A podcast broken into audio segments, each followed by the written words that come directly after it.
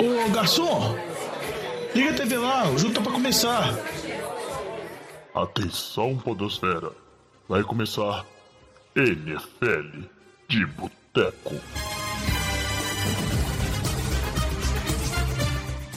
Bem-vindos a mais um NFL de Boteco, seu podcast preferido sobre futebol americano. Eu sou o Thiago de Mello e hoje temos aqui no nosso boteco Diogão Coelhão. Fala, Diogão. Fala, jovem, tudo bom? Vamos falar muito sobre a NFL, falar muito sobre lesão e também cornetar uns treinadores. Será que o treinador do seu time tá aí? Uai, eu espero que não, né? Porque agora não é hora de, de cornetar. Tem que apoiar porque o 49ers não só deixou a gente sonhar, como está continuando a favorecer o sonho de chegar nos playoffs aí com a vitória que teve essa semana contra o Minnesota Vikings. Temos aqui também no nosso boteco, fechando a mesa de hoje, Alex Reis. E aí, Alex, bem-vindo, hein? Tem muito tempo que a gente não grava junto. Pois é, velho. Mas não é tanto tempo assim, não. Acho que deve ter uns dois, três programas só. Mas eu tô é sempre também... aqui ouvindo todos os episódios. eu tô sempre é participando. Arruma, arrumando as merdas. É. O Charles sempre está por trás aqui como uma entidade superior. É isso aí. Aproveitar aqui o início do programa para dar parabéns pro Diogão, campeão do Survivor esse ano. Venceu invicto, em Diogão? Não perdeu nenhuma vidinha. O Vitinho, baile, essa semana, apostando no Dallas Cowboys, que entregou a paçoca, né? Para variar. O Cowboys não tá querendo levar com facilidade a divisão ali. Tá querendo para que os torcedores não dão sofrida. Então, parabéns, Diogão. Você mandou muito bem né, no Survival desse ano. Ô, jovem, eu queria agradecer primeiramente a Deus, depois queria agradecer a minha família, a todos os meus colegas de equipa que me ajudaram a desenvolver esse belíssimo trabalho. Mas no final é, é sorte, né? Muitos oh. palpites, principalmente que o Vitinho ia fazer no final, ele acabou escolhendo para não deixar eu escolher e ele acabou se dando mal, principalmente naquela derrota de Tennessee para Houston, que foi totalmente inesperada. E agora o meu objetivo é tentar ficar brincando com os nossos ouvintes também lá no site lá da NFL e, quiçá, tentar terminar a temporada com as três vidas, mas tá ficando complicado. É, eu acho que cada ano teve um vencedor, né? Acho que ninguém ganhou duas vezes, né? É, foi a primeira vez que eu venci. Assim. Acho que você venceu uma vez, acho que o Lamba venceu uma vez. Jovem, você é, já venceu? Foi isso. Não, eu, e no Survival eu tô só piorando com o tempo, meu desempenho. Eu era bem melhor. Cara, Diogão, e o que mais me impressionou dessa, dessa corrida sua, dessa temporada de Survival, primeiro, né, que desde que a gente colocou aí, né, o Survival com, com três vidas, Fazia tempo que não terminava tão cedo, estava sempre se arrastando ali até semana 14, 15 no mínimo. Teve até a temporada passada que o Luiz e o Alex fizeram um duelo no último jogo da temporada para não ficar empatado. Eles escolheram times que iam se enfrentar na última rodada, né? E o Dois Alex levou... né? Foi Jets contra Giants. É, eu fui de Giants. E... e aí, o, e aí, tipo assim, mais pelo, pelo bem do jogo, Agora, um desempenho assim tão dominante igual o seu, Diogão, ainda mais esse ano com, vamos dizer assim, com tantos tantas rodadas bizarras e com resultados inesperados, você saiu ileso de todos, não aconteceu com você nenhuma semana de escolher.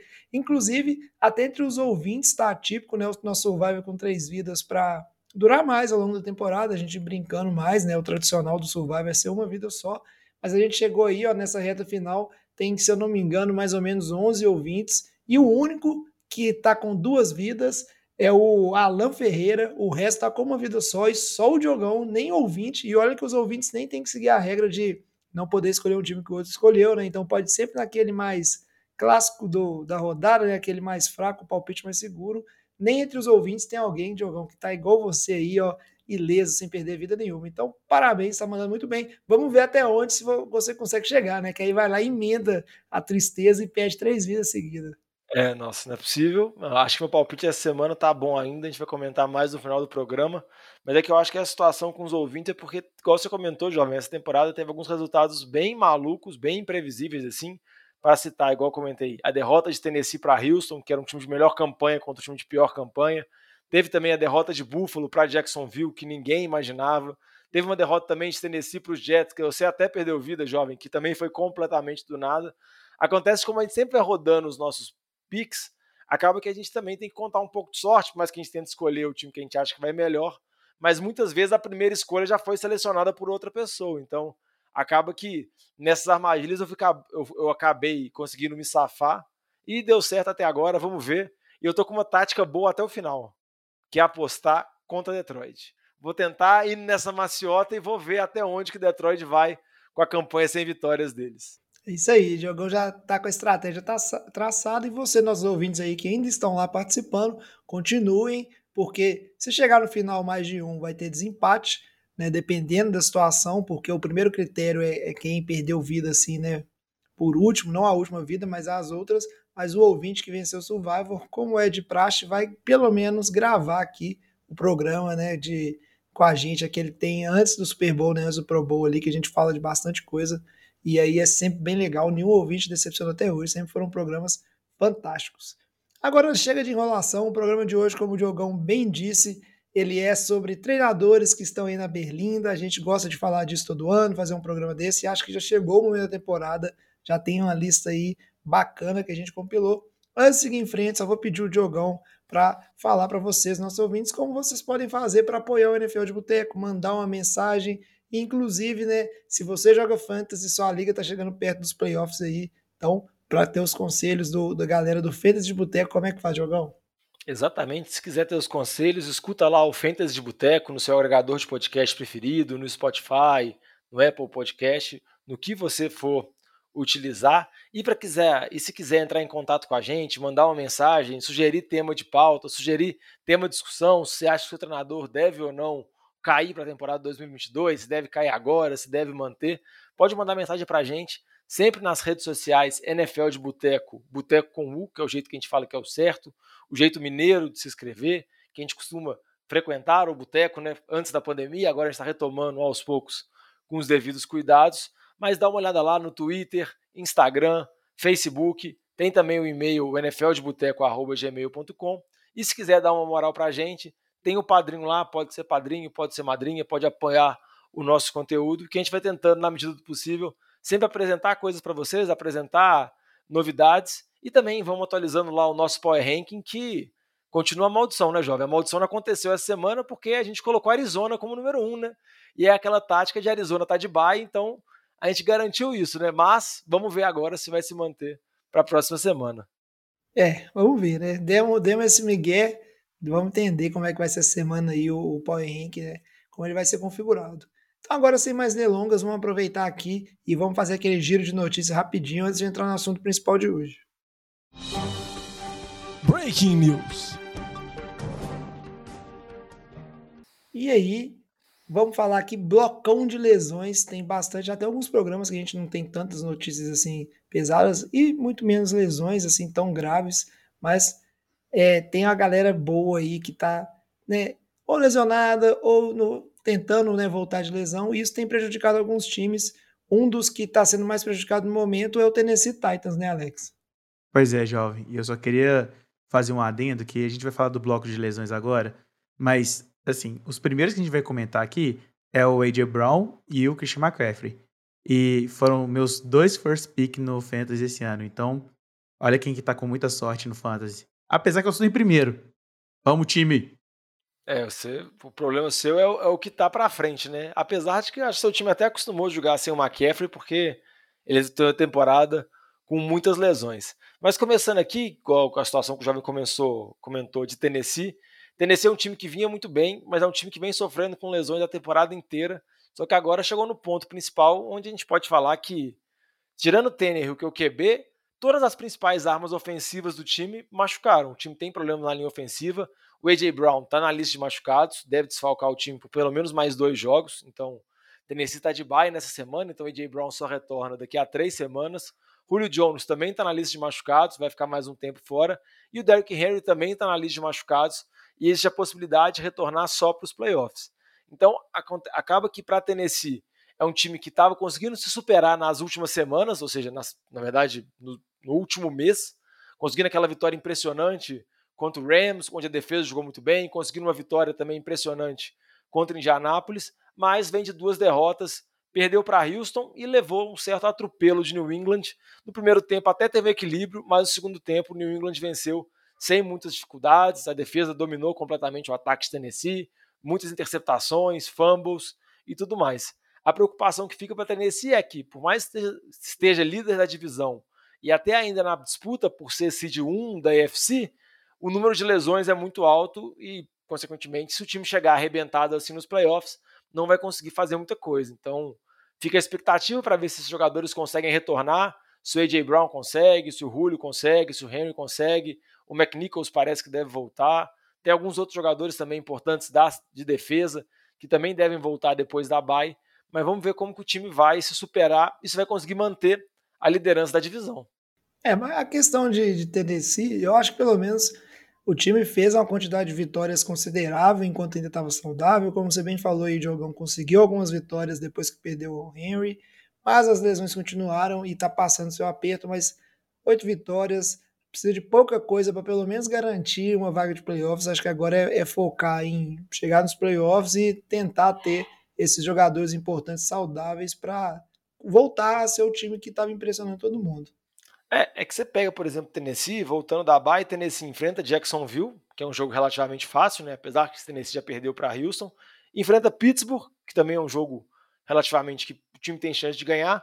Pega São Francisco, que está na fase boa, então pode ser mais complicado. Pega Miami, que também está numa fase boa, não sei como que vai estar tá lá. E depois enfrenta Houston na semana 18.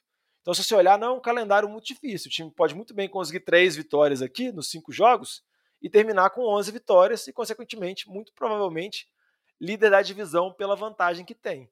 Mas eu acho que a preocupação que fica maior é que era um time que chegou um momento da temporada, principalmente quando a defesa estava engrenando e o Derrick Henry estava dominando completamente, que a gente falava, nó, se bobear esse ano, com o Buffalo oscilando, o Kansas City oscilando, pode ser a temporada que o Tennessee pode brigar e pode chegar muito longe, né? Já chegou longe dos playoffs, mas poderia repetir. Só que agora, tão lesionados assim, em jogadores tão importantes, fica bem complicado. Diogão, na boa, eu acho que Tennessee, eles têm a sina de sempre ir naquele. Vamos passar ali no, no lama da rodada, sabe? O jovem gosta de falar sempre, né? Que sempre tem um time lama da rodada e sempre Tennessee tá ali. Então eu acho que eles estão querendo só se manter ali naquele nível ali lama da rodada, sacou? Chegar como underdog ali, pode ser isso. É, torcer para os jogadores se recuperarem, assim. Um jogador que não vai se recuperar, que você até comentou já, Charles, sobre ele, é o McCaffrey, mais uma lesão na temporada, uma lesão no tornozelo agora, já está fora da temporada, descartado. Fica a preocupação que a gente pode discutir isso mais em podcast de fantasy sobre o valor dele, porque mais uma temporada de novo que o McCaffrey convive com várias lesões. Não é uma lesão crônica, são diferentes lesões em várias partes do corpo. Fica a dúvida se, vamos dizer assim, a carga que ele teve já de trabalho em termos de número de carregadas que ele já teve, o número de toques na bola, foi tão alta que ele já está arrebentado. A gente viu um pouco disso com o Todd Gurley. Não estou falando que o McCaffrey vai virar o Todd Gurley, nada do tipo, mas a preocupação fica, né? Porque são muitas lesões repetidas. Então, eu acho que Carolina tem que contar com pelo menos um outro jogador para tentar diminuir um pouco a, a pressão sobre cima do McCaffrey e utilizar ele com mais sabedoria. E com relação a Carolina para essa temporada, o time está na corrida ainda pelo wildcard, tem a disputa mas a última atuação foi bem ruim contra Miami, assim. O que Milton mostrou que era o que o Cam Newton da versão 2020, que é aquele jogo anterior dele, que Carolina perdeu, mas o Newton até jogou bem. Foi, na verdade, talvez um ponto fora da curva, então eu acho que é bem complicado. O time ainda tem a expectativa, né? Porque aquela disputa de wildcard na NFC está completamente louca, como a gente já falou em programas anteriores, mas eu acho que que, que não tá fácil não, e Carolina tem que realmente pensar quem vai ser o QB do futuro, porque Ken Newton, Sandarnold, nada disso. Engraçado é que nas redes sociais, se você for olhar, por exemplo, o perfil da, no Instagram do NFL Brasil, eu acho, ou do próprio NFL, tipo assim, exaltando o Ken Newton, tipo, pô, Ken Newton está de volta. Aí só porque ele fez um passe longo lá pro DJ Moore, depois fez um, um TD corrida ali, na, né, forçando ali, é. na, na, linha de uma jada, e a galera fica, tipo, botando ele em é. deusando, assim, né? É, teve, Mas tá teve... longe de ser o Kenilton de anos atrás, né? Exatamente, assim, é porque tem todo aquele roteiro que a gente quer acreditar, né? Um dos, dos principais ídolos da franquia retornando, conseguindo recuperar a carreira, tudo mais. Tem toda aquela situação, assim, dramática. E eu vi o pessoal brincando até que no jogo passado, quando ele fez esse TD, que ele fez lá o super-homem, mandou I'm back, no sentido de que ele estava de volta, que na verdade ele não falou I'm back, ele falou I'm bad, porque dando um indício de que realmente a situação não é boa, mas não perdoa nada, né? Não, mas tem que respeitar o, o, legado do Canilton, porque esse terninho horroroso aí, que tá todo mundo usando o Mahomes, o Mahomes, o Dex Prescott, quem começou com isso aí na liga foi o Ken Newton, então o legado dele, ele tá deixando. Aproveitar que a gente tá falando de Carolina, mandar um salve aí pra Mari, nosso ouvinte, torcedora de Carolina. Eu que tanto elogiei o C. Darnold e esse time nessa temporada, mas realmente a situação não tá boa. E não só no Fantasy, Diogão, acho que vale para Carolina também revisar essa dependência do McCaffrey, porque acho que a gente pode colocar aí mais na conta, mais uma temporada relativamente promissora do time, que com a lesão do McCaffrey, ela começa a, a desandar. E aí, por vários motivos, e começa a se expor às fragilidades do ataque, os outros times começam a se adaptar. E aí, mais uma temporada que, sem ter seu running back estrela principal, esse time é bem mais fraco do que quando tem ele em campo. Vamos seguindo aqui o bloco de lesão. Né, tivemos aí no jogo entre São Francisco 49ers e Minnesota Vikings, o Dalvin Cook se lesionou. Um jogo que foi bem interessante, principalmente para mim, que o 49ers ganhou e aí segue mais firme do que nunca na busca de uma vaguinha de wildcard para os playoffs dessa temporada. E o, o Dalvin Cook foi uma lesão importante no jogo, né? Porque ele era um fator de, de dentro do jogo de ataque dos Vikings importante. O Vikings estava correndo atrás ainda desse placar e o ataque do, do time de Minnesota piorou bastante depois que o Dalvin Cook se machucou nessa partida. E aí vamos ver como é que isso vai afetar as, os próximos jogos. Ele vai ficar algumas semanas fora, porque o Vikings estava sonhando com a vaguinha de playoffs também, né, Diogo? É, o time está sonhando, sonhando pela vaguinha nos playoffs, igual você comentou. O ataque passa muito pelo Dalvin Cook, por mais que também tenha o Kirk Cousins, Justin Jefferson, Adam Thielen, tem outras boas peças lá. Vamos ver o Alexander Madison, que é o running back reserva, vai assumir agora esse posto. A lesão do Cook pareceu uma lesão grave, a gente está gravando na terça-feira, a gente não sabe ainda qual que é o diagnóstico e tudo mais, quanto tempo ele vai perder, mas é provável que ele perca, que algumas semanas ele fique de fora. E a lesão dele chegou a ser tão feia que os dois times, na hora que ele machucou, assim, já ajoelharam, parecia que talvez podia ser uma coisa até mais grave, o problema que ele teve no ombro, mas vale acompanhar. E o Dalvin Cook também vale fazer o mesmo asterisco que a gente comentou sobre o McCaffrey, né? Mais uma temporada de novo, o Cook sofre com lesões, por mais que a gente sabe que o running back tem esse problema de durabilidade, acaba que esses jogadores que são, o que a gente costuma chamar em fantasy de workhorse, que tem 20 carregadas, 25 carregadas por jogo, eles acabam não sendo duráveis. assim. Até o Derrick Henry, que é o ponto totalmente fora da curva, machucou nessa temporada. E isso aconteceu agora para o Dalvin Cook. Vamos ver como que o Vikings vai sair com esse desfalque. Seguindo aqui com as lesões, quem se machucou também foi o Jalen Hurts, QB do Philadelphia Eagles. O Vitinho não está aqui para ficar falando mal desse time, mas aí vou dar espaço para Alex zoar, né? Já que foi jogo contra o Giants. E o Eagles, que era outro time que estava sonhando com os playoffs, não, não dei explicação como é que consegue perder pro Giants. Acho que nem o 49ers eu tenho medo de perder pro Giants. Ó, já foi o Saints, já foi o Eagles, daqui a pouco vem o 49ers, hein? Pega o São Francisco esse ano, vou até olhar o calendário. Não aqui, sei. Ó. Eu acho que não, mas agora que você falou com essa confiança toda, eu espero que não, porque sai pra lá, deixa a gente classificar. É, eu só queria, eu só queria falar, jovem, rapidinho, porque eu, né, tô editando todos os episódios, acompanhando, e toda vez paulada no Giants. Assim, com razão, porque não é um time muito decente, mas desprezando desse tanto, foi até bom assistir aquele jogo. Mentira, foi não, foi um jogo horrível. Mas, quando você tá gravando, você também só mete pau no Giants? Nunca vi você falar bem? Mas você já, você já viu aquele negócio? Tipo assim, você pode falar mal do meu irmão, mas. Não, eu posso falar mal do meu irmão, mas você não. É a mesma coisa. Entendeu? Só a família pode falar mal da família, só o torcedor pode comentar o time, exatamente. é, pois é, velho. Mas voltando a falar né, do, do Jalen Hurts, né, teve uma lesão no tornozelo aí. É, a gente não sabe ainda como é que tá a situação real, né? Se, se ele vai conseguir voltar ainda, né? É, são, nós temos mais quanto? Nós estamos na semana 13? 12? Isso, indo pra semana 13, falta. E semana 13, ou seja. jogos ou seis jogos, dependendo é. se tem bye ou não.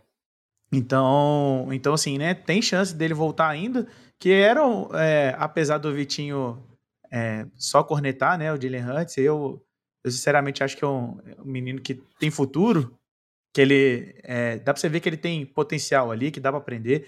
E, e que vinha fazendo boas jogadas, assim, né? É, então, vamos ver agora, né? Quem que, quem que, quem que é o QB reserva do, do de Filadélfia? É o Minchel. Mas, ah, Minshew, mas, é, mas, mas ainda a gente não sabe se o Hurts vai ser desfalque ou não. Igual eu falei, tem que acompanhar. O que eu acho que fica a preocupação maior, eu acho que seria a corneta do Vitinho no programa hoje, que ele ia ficar uns 20 minutos fazendo, é que Philadelphia vinha de dois jogos muito bem, venceu Denver com assim, segurança, venceu New Orleans com segurança, ambos os jogos onde o jogo terrestre funcionou bem.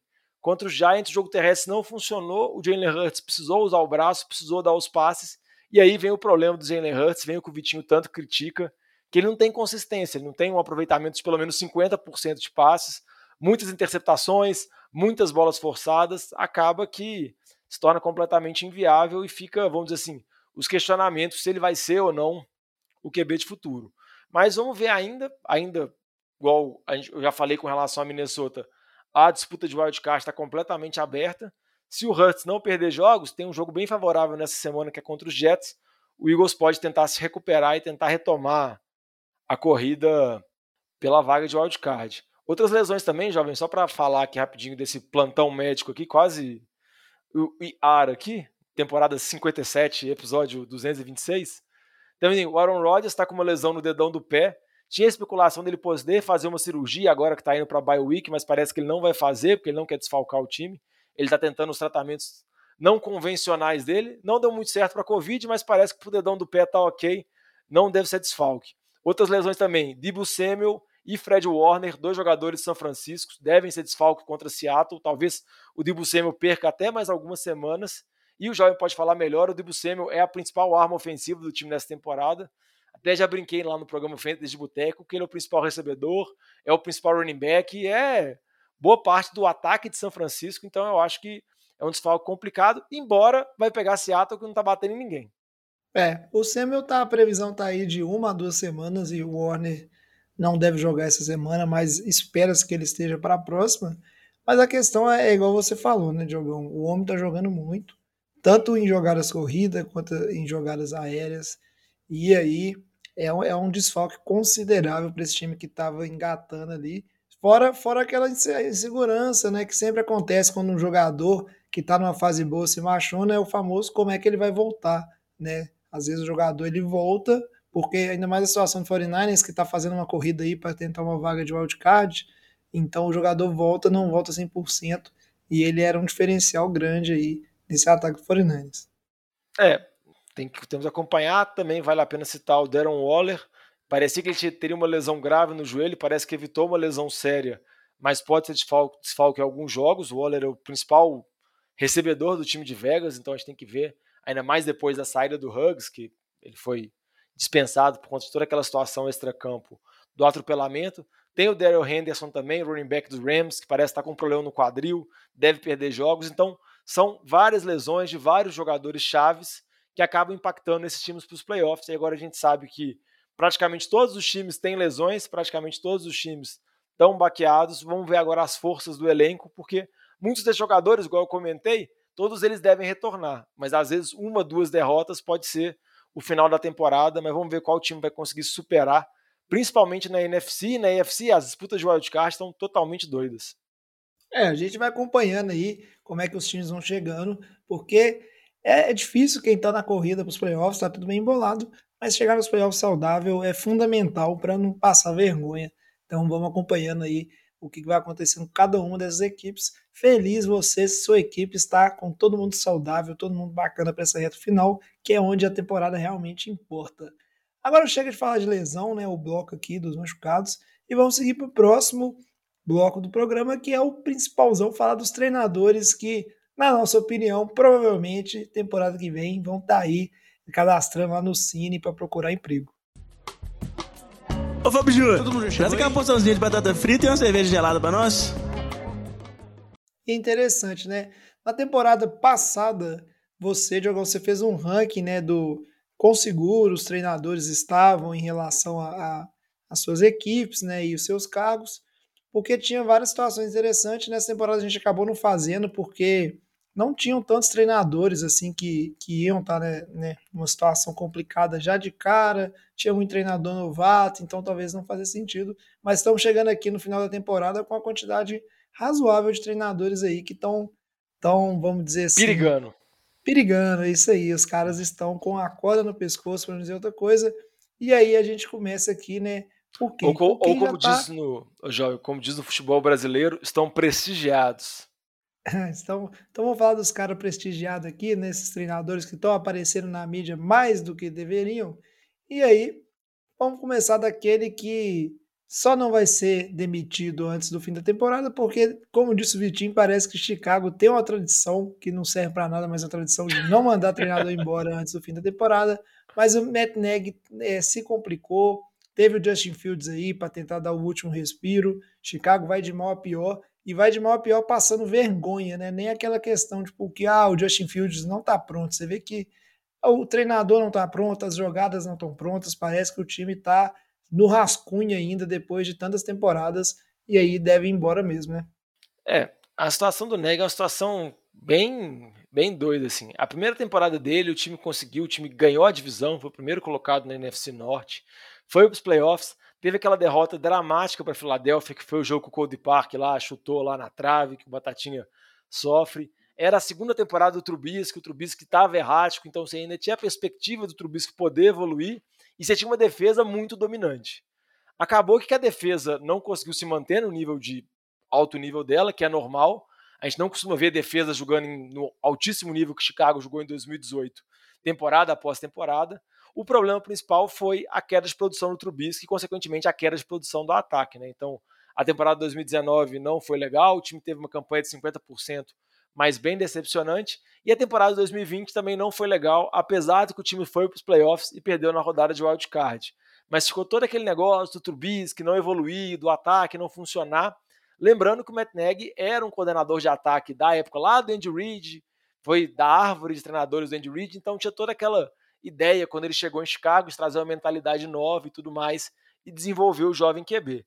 Teve, teve muita especulação na mudança de 2020 para 2021, que o Neg poderia rodar. Mas, como o Vitinho já comentou, Chicago é um time que tem tradição em manter os treinadores, não costuma mandar treinador embora no meio da temporada e geralmente costuma dar um prazo maior para eles poderem ficar.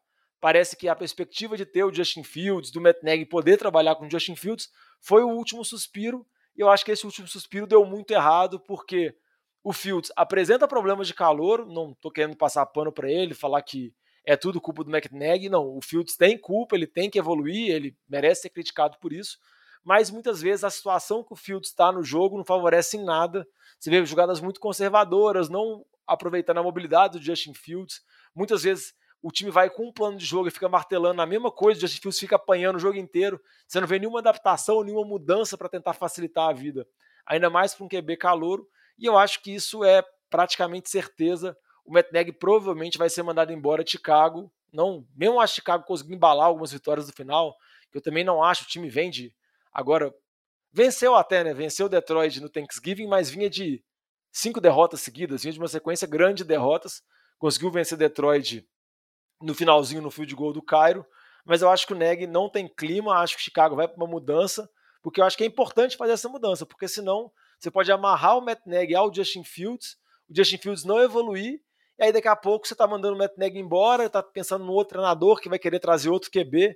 Então acho que tem que tentar minimizar o dano e quanto antes mudar, eu acho que é melhor. Então, dos treinadores que a gente vai falar aqui, jovem, que a gente vai comentar vários, eu acho que o Matt Nagy é um que está praticamente fora e a não ser que tenha alguma mudança muito absurda na temporada, que eu acho que não vai ter, acho que isso não vai mudar.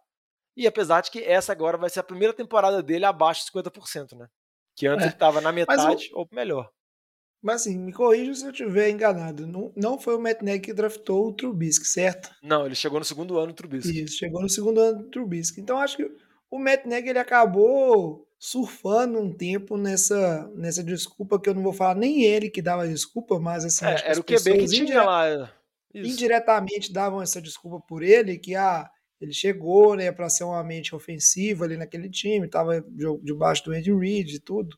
E só que o cara deu azar, né? Chegou com um pique de draft lá, um quarterback para fazer funcionar, que foi um pique um fracasso total e era um cara que não tinha nível para jogar na NFL, falando assim e... Trubisky. Então acho que ele durou um pouco nisso. Agora nessa primeira temporada, onde o time vai para uma escolha de quarterback e aí ele participa dessa escolha e o ataque continua um fracasso total, porque essa semana o Chicago jogou contra o Lions E, cara, você espera que seu time consiga pontuar pelo menos no Lions, não é desmerecendo o Lions, mas assim, você desenhe jogadas e consiga fazer coisas para fazer pontos no, no, time do Lions, que não é lá essas coisas.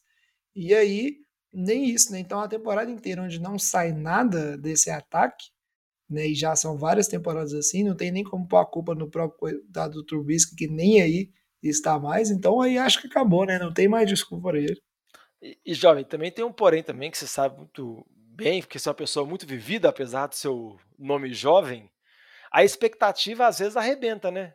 E a, e a expectativa que o Matt Nagy criou depois da primeira temporada, que foi uma boa temporada, e o Trubisky mostrou um desempenho ok, você podia, ah, ainda é meio errático, ainda tem problemas, mas você pensa que vai ter uma evolução gradual, né? E essa evolução não aconteceu, então eu acho que muito da frustração que tem com o Matt Nagy é por conta da expectativa criada, principalmente pela campanha de 2018. Porque a projeção era, ah, a defesa vai se manter ou pelo menos vai continuar sendo boa, porque Chicago tem uma tradição boa em defesa e tem bons jogadores para isso. Por exemplo, Khalil Mack está lá até hoje. E o time vai conseguir evoluir um pouco o ataque com a evolução do Trubisky. Só que acabou que essa evolução não chegou e a salvação de Justin Fields acho que acabou sendo pior ainda. Então, acho que esse é o que a gente pode colocar assim em destaque que está praticamente na rua. Agora, para dar sequência aqui, esse cara colocaram aqui na pauta, na categoria assim, que não é a mesma, que está praticamente fora, mas eu vou subir ele de nível e vou falar que está praticamente fora, que é o Pete Carroll, né, meu xará, assim, não, meu xará não, né, meu amigão do peito, Pete Carroll, todo mundo aqui sabe que eu gosto muito dele, mas, apesar dos pesares, acho que é, ele vai estar tá fora, né, o Neg ficou quatro anos em Chicago, o Pete Carroll em Seattle tem 10 anos já, só que essa temporada, né, depois de muito vai, não volta, e let Russ Cook e Seattle Seahawks, mesmo com alguns problemas tendo boas temporadas, o time vem numa temporada ruim. Óbvio que teve uma lesão do Russell Wilson aí, que fez cirurgia e ficou várias rodadas fora, então isso prejudicou essa equipe com certeza. Mas o que eu tenho visto na mídia é que está sendo colocado um holofote, assim, um foco muito grande no Pete Carroll e como é que o time de Seattle não tem conseguido manter né, uma evolução, manter, tipo assim, é, se manter competitivo, e todo ano fica dependendo do Russell Wilson carregar o ataque para dar certo. Então, né, é toda essa questão desde a Legend of Boom nunca teve uma defesa tão dominante. Então, acho que agora, é, quando um head coach, a atenção da mídia fica muito em cima dele, dessa maneira negativa, acaba que fica difícil de segurar, acaba que a pressão é bastante assim e tá na hora de aposentar. O que hoje eu fico triste, eu sempre queria que ele aposentasse e saísse, porque ele me irrita muito, mas Seattle, o Seattle, do jeito que tá essa água de salsicha aí, ele podia continuar em Seattle por mais uns cinco anos, que não tem problema não. Ô, ô jovem, é, eu não, assim, o que eu tenho de opinião em relação ao Pete Carroll, porque se você olhar o histórico dele, é um histórico bem vencedor, assim, né? Ele levou o time várias vezes pro, é, para os playoffs, né? Inclusive, a temporada passada eles terminaram em primeiro, né, na divisão. Então, você pensar assim, ah, poxa, o cara só porque veio um, um outro ano ali, né, com, com um rendimento baixo, mas assim, o que eu, o que eu concordo, né, de ter colocado ele nessa lista é por conta principalmente do que pode acontecer, né, que a gente já tá vendo aí que no, no início desse ano a gente teve ali, né, indícios de que o Russell Wilson queria sair do time. E aí você vai vendo essas especulações. E aí o time tem uma temporada péssima, né, que que tá sendo, né, 3-8 até o momento. É, eu acho que isso contribui muito para realmente que, assim, né, se não tiver uma melhora, tem uma chance grande de, do Pete Carroll realmente sair, né, e, e eles começarem um, um rework ali no time, né, um, começar a trocar tudo. Eu acho o que é o principal é isso que o Chalé comentou mesmo, para ser esse fim da, da era Pete Carroll. Ele está de Seattle desde 2010, são 12 temporadas, das 12, 9 ele foi para os playoffs, então é um treinador muitíssimo vitorioso. Então, eu acho que é o treinador mais velho em atividade, acho que ele é mais velho até que o Bill Belichick. E, e, mas eu acho que o ponto principal é essa questão envolvendo o Russell Wilson e a novela que aconteceu já em 2021 e tem tudo para acontecer em 2022 onde a especulação que teve no início dessa, dessa da pré-temporada dessa temporada regular agora, que a gente até comentou em programas, é que o Russell Wilson pediu para ser trocado, que ele queria jogar num outro time, com outra comissão técnica, comissão técnica teoricamente com uma mentalidade mais ofensiva, que muito do que ele viu que o Tom Brady conseguiu fazer ao sair de New England e ir para Tampa, ele queria também poder fazer isso, jogar num novo time, ter mais liberdade e tudo mais. E eu acho que antes Seattle poderia ter uma dúvida, por exemplo, ah, você prefere continuar com seu QB de franquia ou com seu grande treinador vitorioso, bastião assim de ter garantia que vai montar um time muito competitivo. Agora, não sei se vai ter essa dúvida mais, tanto por conta da idade do Pete Carroll, porque ele não é jovem, então uma hora ou outra ele vai aposentar mesmo, e porque agora você pode, dependendo, achar que a melhor opção mesmo é fazer a mudança.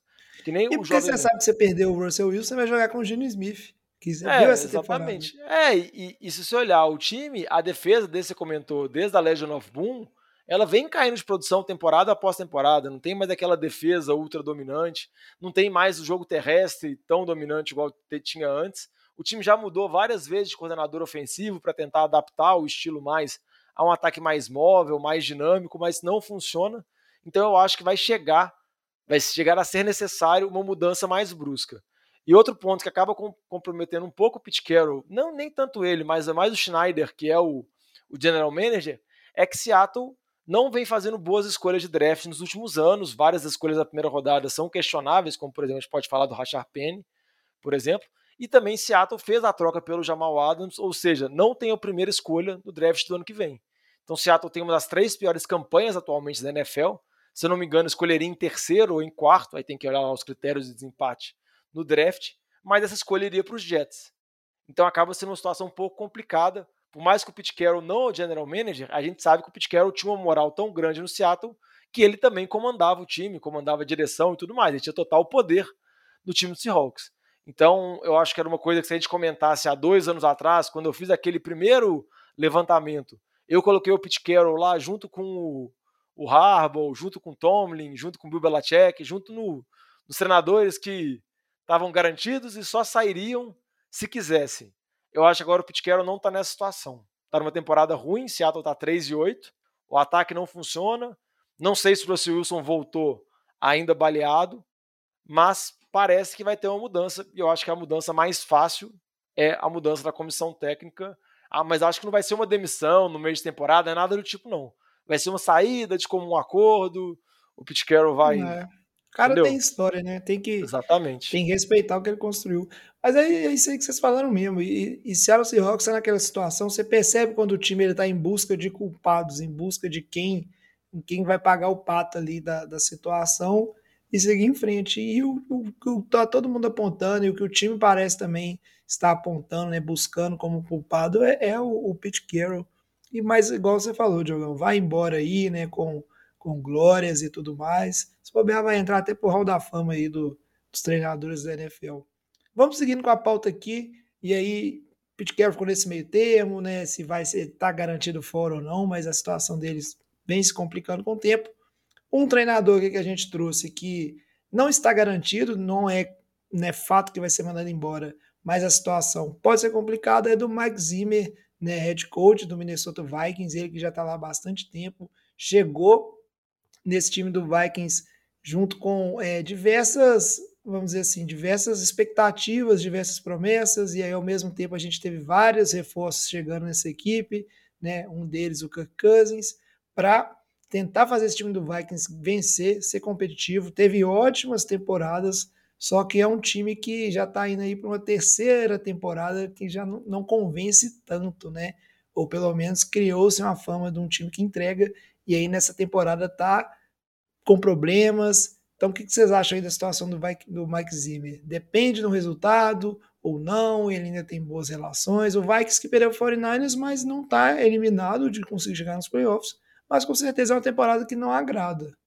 É, é uma temporada que, que não agrada, o time está na disputa e eu acho que vai depender muito de como terminar a temporada. Eu acho que se o Mike Zimmer conseguir classificar o time para os playoffs, ir para o wildcard, fazer uma pós-temporada bacana, às vezes pode até perder, mas fazer um jogo equilibrado. Acho que ele pode se manter mais, mas se tiver um final de temporada decepcionante, não conseguir chegar nos playoffs, eu acho que pode ter essa tomada de decisão da direção de fazer essa mudança, porque são oito temporadas que o Zimmer está à frente e eu acho que, vamos dizer assim, a janela do Super Bowl, como a gente costuma falar, talvez para esse time possa estar tá se passando, porque esse time tem algumas peças veteranas, principalmente com relação ao QB, o Kirk Cousins, que não é garoto mais. Então você tem que às vezes tentar alguma coisa nova, tentar algum sopro de mudança para ver se consegue mudar esse time. O time Jogão, ele, não é, ele não é garoto, mas ele garoteia, viu? Ele garoteia, principalmente em prime time. Aí ele garoteia com força. Mas o time de Minnesota é aquele time que sempre tem um piso, assim, é sempre um time muito confiável, sempre teve uma boa defesa ao longo dessas oito temporadas. O Zimmer que é especialista em defesa. Nessa temporada atual a defesa nem é tão boa assim, porque perdeu peças importantes. Mas eu acho que fica a dúvida e fica, vamos dizer assim, o ensejo para a diretoria mais de, ah, às vezes a gente pode fazer uma mudança, trazer um novo treinador, às vezes um treinador com, com mentalidade um pouco mais ofensiva para tentar aproveitar Kirk Cousins, Adam Thielen, Justin Jefferson, Dalvin Cook, que é agora o foco principal do time. O time não é mais um time focado na defesa, é um time focado no ataque. E muito das críticas que o Zimmer acaba levando é que às vezes ele não confia tanto no ataque dele, sim confia na defesa, que é mais fraca. Naquela famosa deixa, entrega a bola na mão do Kirk Cousins e deixa ele vencer o jogo. Em vez de só correr três vezes e torcer para sua defesa segurar o placar, entendeu? Muitas vezes a decisão do Zimmer, não sei se por conta de histórico ou por conta de confiança interna que ele tem, é, é mais para a defesa, sendo que claramente as virtudes desse time de, de Minnesota são o ataque, com, principalmente com Cousins, igual eu comentei, Thielen, Jefferson e o Dalvin Cook, que agora está machucado. Mas eu acho que por isso que eu vejo a possibilidade de mudança. Acho que se final de temporada for mais complicado assim e não chegar nos playoffs, eu acho que a gente pode ver essa mudança e, igual eu comentei, é quase uma era também, igual o Pete Carroll, não tão vencedora, mas oito temporadas à frente do time. Ué, a gente sente, né, Diogão, quando um, o time, ele você vê que ele tá chegando naquela fase de procurar um direcionamento novo, que tá meio que acabando aquela era, ou acabando aquela característica do time, e o Vikings é, é um time que claramente percebe-se que está buscando esse novo direcionamento e aí, obviamente, né, isso envolve mudanças e costuma passar por comissão técnica, né? Então vamos ver o que, que o time do Vikings vai, vai optar por fazer aí em relação à situação do Zimmer. E óbvio, né, tem que esperar a temporada, porque vai que engata no final aí, vai para os playoffs, aí fica meio complicado também. Um outro time que tá procurando um direcionamento e aí faz tempo, principalmente na comissão de na posição de quarterback, é o Denver Broncos, que hoje o treinador lá é o Vic Fangio, tá só três temporadas, o Broncos que já vem numa sequência de troca de treinadores grandes, mas principalmente numa sequência de troca de quarterbacks. E aí eu acho que, né, o Fangio dá para garantir? Pô, não dá, né? Tá bem ruim Denver desde que ele chegou lá.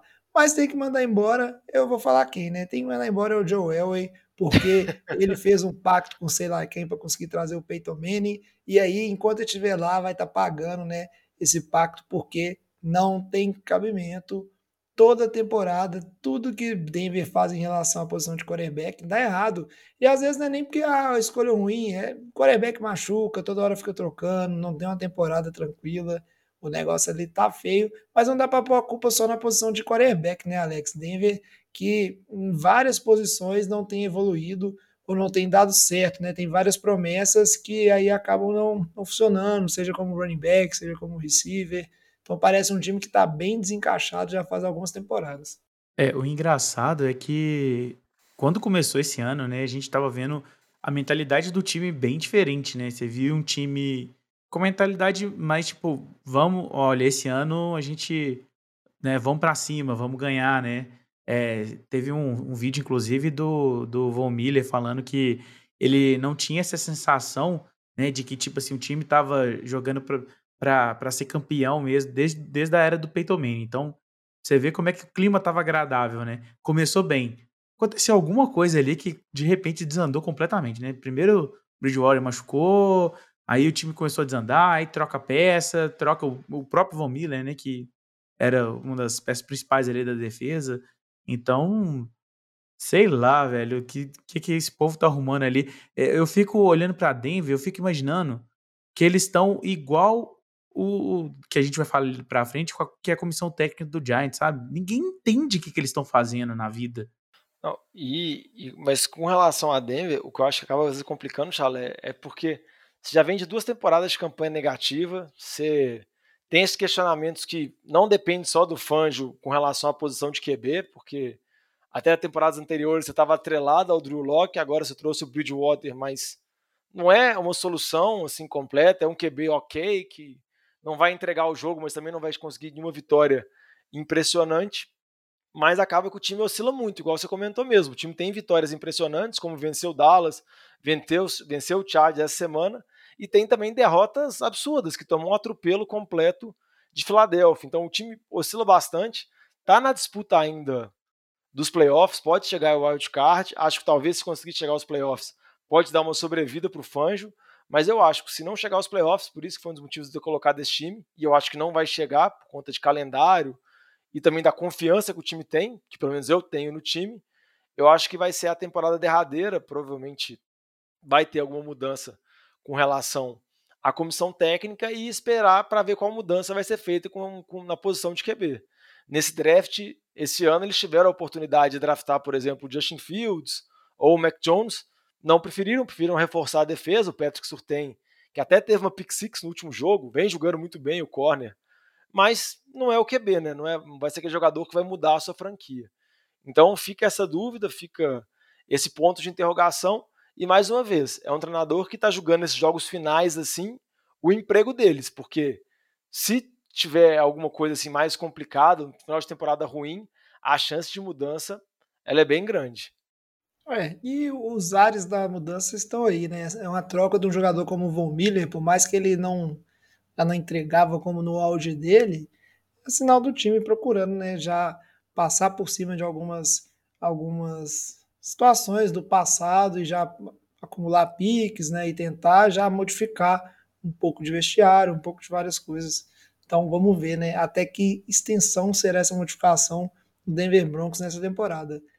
O último treinador que a gente separou dessa lista aí, dos que não estão garantidos, a gente tem que ver como é que é, é o Joe Judge. E ele aí, né, tá inovataço, porra. Tá no segundo ano, né, à frente dos Giants. Mas o time dos Giants é, é uma coisa triste, né? Basicamente o pessoal vai lá para ser massacrado, né, Alex? E aí mais um treinador que chega nesse time que não dá nada com nada. Chegou com muita expectativa também, né? Tá na moda vir treinadores de college e o pessoal achar que vai dar bastante certo.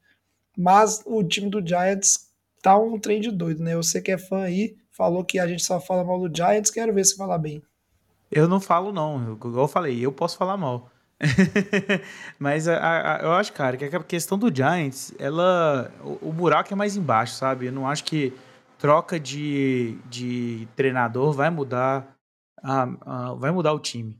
Eu acho que, igual foi colocado ali, que tem que mudar o GM, sabe? Tem que come, começar a mudar a mentalidade é, de quem tá, de onde está trazendo as peças ali, do aonde que está o problema principal, sabe? Tentar corrigir aquilo que isso não está sendo feito. A gente já vê vários e vários anos que o Giants está ali como um dos piores times da, né, da, da NFL inteira, é, nem só da, da, da, divisão, que é horrível, né? E, é, que consegue, tem, tem time ali que consegue ser pior ainda do que o Giants, mas eu acho que o problema tem que mudar exatamente, tipo, qual que é o problema aqui? Ah, a gente vê todo ano Daniel Jones não é a melhor coisa do mundo, mas, pô, dá um desconto pro cara, porque a linha ofensiva também não ajuda muito. Eu venho ano após ano reclamando que a linha ofensiva tá horrível.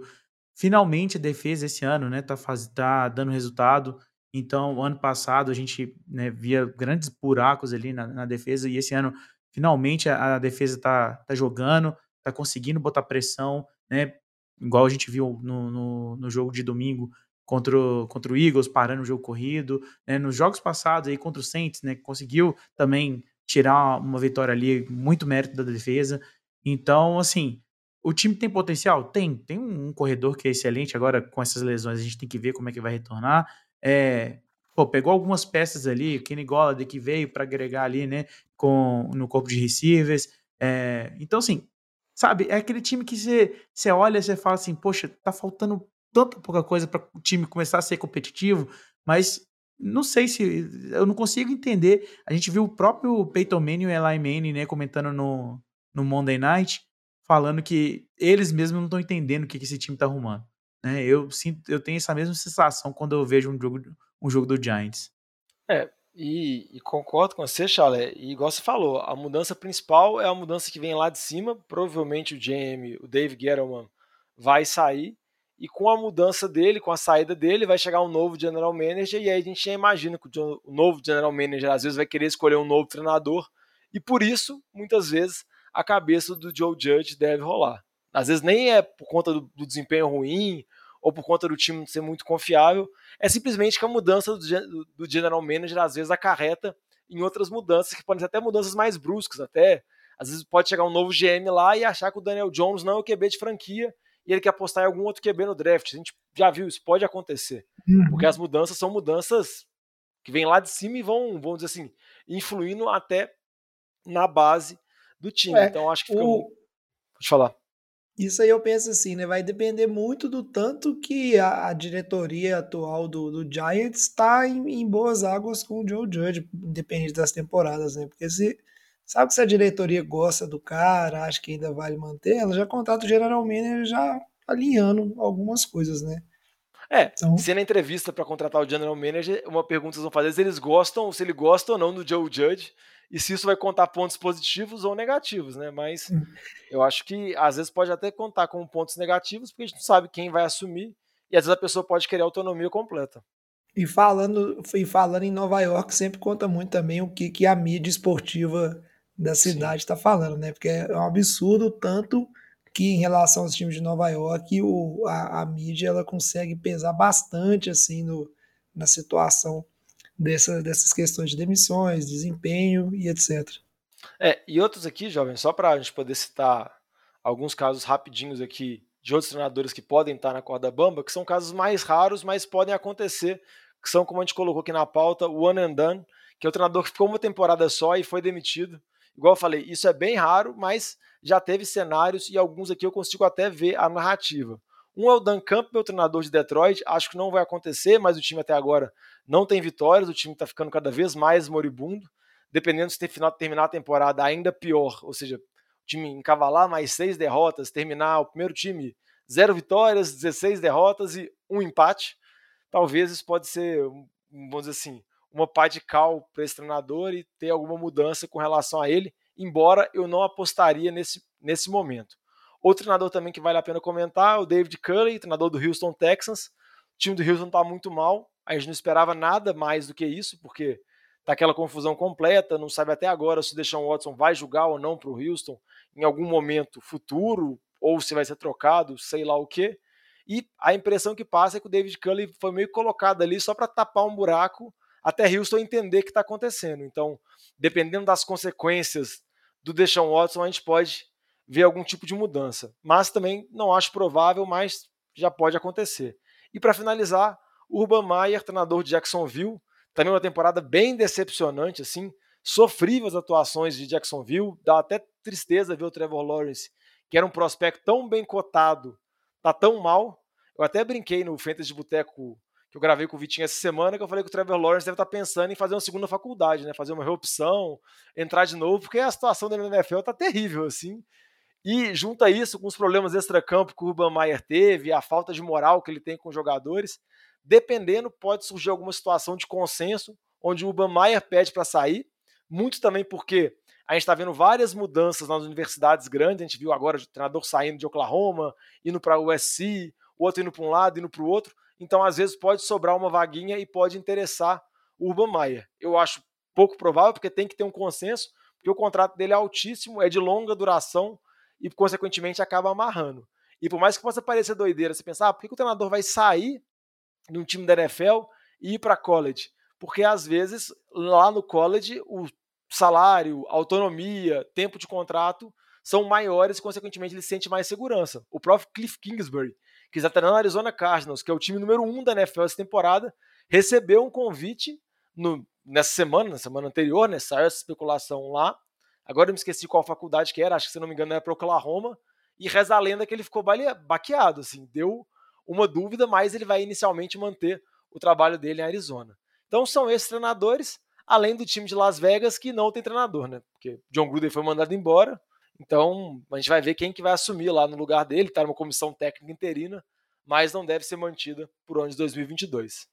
É, pesa mesmo, Diogo, essa questão do, de universidade, porque em teoria, o head coach ele, ele tá à frente, né, num papel meio, meio que de head coach general manager do programa universitário de futebol americano daquela, daquela universidade, né? Então ele tem um nível de poder diferente assim, e um prestígio muito grande que existe também, né? O futebol americano do college, né, a NCAA, etc. O futebol americano universitário é muito prestigiado. E, e, até um, e até um desafio completamente diferente, né? No college você remonta seu time a cada três anos. É, é, é, é, toda uma ideia completamente diferente da NFL. Estão praticando o mesmo esporte, tem regras diferentes, você tem autonomias diferentes, então tem que acompanhar. E a gente tem muitos treinadores históricos, isso para futebol americano, beisebol, basquete, que optam por ficar praticamente a carreira toda no college. Que recebem propostas das ligas principais, mas não aceitam sair, porque no college eles são muito bem remunerados e estão tranquilões lá. É, e vamos ver como isso vai desenrolar, né? Porque nos últimos anos a NFL tá bem agressiva os times em tentar contratar jogadores de universidade, né? Que, era, que, eu, que eu me lembro não era tão comum assim sabe, buscar um treinador, às vezes buscava um coordenador ofensivo ou defensivo de um time que estava tendo sucesso na própria liga. Agora vamos para o nosso bloco de fechamento, aproveitar que você falou aí do Raiders, jogão. E aí a gente tem que falar de survival, né? E falar também de alguns jogos interessantes da próxima rodada. Ô galera, nós estamos fechando a cozinha, vocês vão querer mais alguma coisa? Antes de falar de Survival, vamos falar de alguns jogos interessantes. E eu queria saber de você, vamos começar aí pelo Alex, um jogo que essa rodada aí você acha que é bacana ficar de olho, que você vai assistir. Conta pra gente aí. Cara, jogo que sempre. Não, bom, não vou falar que é sempre, mas a grande maioria das vezes é um excelente jogo. Baltimore e Pittsburgh. Sempre tem porrada, sempre tem briga, né? Porque é uma rivalidade antiga, né? E é o jogo pegado sempre. Então, acho que vale a pena ficar de olho. É, é. vamos ver se o, ataque de Pittsburgh faz alguma coisa, né? Porque o Big Ben também tá tá para aposentar, viu? Os bobeados vão aposentar o Big Ben no meio da temporada. Porque tá difícil. Pois é, cara. Eu, eu acho que esse jogo tem tudo para ser aquele jogo de, de desforra, entendeu? O Baltimore que tá aí liderando a IFC no momento, tá com a Seed 1 um jogo ali para passar o trator, aproveitar esse mau momento do, dos Steelers aí e ter aquele gostinho de, né, de que você está aproveitando para bater o prego ali no caixão do time que é o seu maior rival. A gente tem que dizer isso. A verdade é que Baltimore e, e Steelers são os mais bem-sucedidos dessa divisão, já tem uns bons anos, né? Então a rivalidade maior acredito que seja entre os dois. Desde que Baltimore foi fundado. Basicamente isso. Desde que saiu de Cleveland e foi para para Baltimore. Aqui, jovem, eu vou dar até o meu destaque da rodada aqui, que eu acho que é o jogo que vale bem te acompanhar. Se eu não me engano, é o Monday Night Football, o jogo de segunda. Rivalidade, divisão também. New England contra Buffalo. O vencedor assume a posição número um da divisão. New England vem de seis vitórias seguidas. A defesa está jogando num nível absurdo, assim, tá massacrando todos os oponentes. Você pode fazer ressalvas de que ah, pegou Tennessee baleado, bateu em Atlanta, pegou outro time aqui a colar. Você pode colocar vários asteriscos, mas se você pegar números frios, o time vem de seis vitórias seguidas. Se você olhar lá o mais e menos, pontos feitos e pontos sofridos, é o que tem o maior saldo de pontos. Então a defesa vem jogando muito bem, mas o ataque vem funcionando muito bem. Pode não ser o ataque mais explosivo, mais legal, mais dinâmico, mas o Mac Jones vem conseguindo conduzir muito bem o ataque utilizando os múltiplos alvos. A gente vê boas partidas do Kendrick Bourne, boas partidas do Hunter Henry, boas partidas do Jacoby Myers, vários alvos diferentes. E a gente vai ver se vai bater de frente agora com o Buffalo, que é um time que se para pensar. A gente tinha muita expectativa nessa temporada, o time está oscilando. Acho que mais o ataque, principalmente o Josh Allen, mas a defesa vem jogando bem, né? Apesar do atropelo que tomou do Indianapolis e do Jonathan Taylor há duas semanas atrás. Mas eu acho que é um jogo bacana, acho que é um jogo que, que reflete muito o que, que vai acontecer na, na EFC Leste. E o interessante é que eles se enfrentam, depois, semana que vem, New England, no caso, vai estar de bye, Buffalo enfrenta outro time, e depois New England volta de bye e enfrenta de novo o Buffalo. Então, tem uma sequência bacana aqui, eles pegam duas vezes em três semanas, então vamos ver o que vai acontecer. E eu acho que é um jogo bacana e vamos ver o que, que, vai se sobressair. Se é o ataque de Buffalo, Josh Allen, Stephon Diggs, ou se é a defesa dos Patriots. E só lembrar, é. Diogão, que essa época é época de neve, né? É, inclusive tá nevando lá. E jogo em Buffalo, nessa época, pode Frio. ter grandes chances de estar tá lá tudo congelado. É, cara, vai ser, vai ser muito duro e vai ser muito interessante, porque o Buffalo precisa se afirmar nesses jogos, né? Tá todo mundo com, com sinal amarelo ligado aí para esse time, voltou a, a, vencer alguns jogos, mas. É, batendo mundo... Saints, todo mundo bate, que ataque É. horrível. Então todo mundo ainda desconfiado, esperando o Buffalo Até mo- o mostrar que tá merecendo alguma coisa aí para esses playoffs. Eu, obviamente, vou ficar de olho no jogo do 49ers, vai enfrentar o Seahawks. Os dois times estão num momento bem diferente, como a gente comentou ao longo do programa aí, mas é divisão, é lá em Seattle o jogo, é complicado. Espero não ver o Pete Carroll dando corridinha, nem risadinha na sideline. Espero que o 49ers confirme aí, né, o seu momento melhor. E aí, tem mais algum jogo que vocês queiram falar? Ó, jovem, só um destaque rapidão aqui: Denver e Kansas City, outra rivalidade de divisão. A gente tem vários jogos de divisão nessa semana. E é interessante ver Kansas City voltando da bye, né? Se o ataque de Kansas City vai realmente deslanchar, se a gente vai continuar falando daquele problema lá dos dois safeties recuados que estão anulando o ataque, estão fazendo o Patrick Mahomes sofrer muito. Então, acho que é bacana. Sempre tem a teoria lá que os times do Andy Reid depois da bye vão muito bem, então Kansas City tem tudo para vencer e a gente vê como que volta esse ataque, já que a defesa parece que melhorou. Eu queria também dar destaque aí para Cincinnati e Chargers, né? Chargers tá vindo de um, né, de um jogo meio ruim. É, né, tem uma, tá tendo umas temporadas, a temporada meio oscilante também. E Cincinnati que tá oscilando também, mas agora tá no momento positivo. Então, é, são dois QBs que estão no segundo ano, né? Os dois. É, é isso mesmo. E Uhum. então tem boa chance de ser um jogo interessante para assistir. É, então correndo atrás de uma vaguinha de playoffs, né? Vamos ver o que vai ser.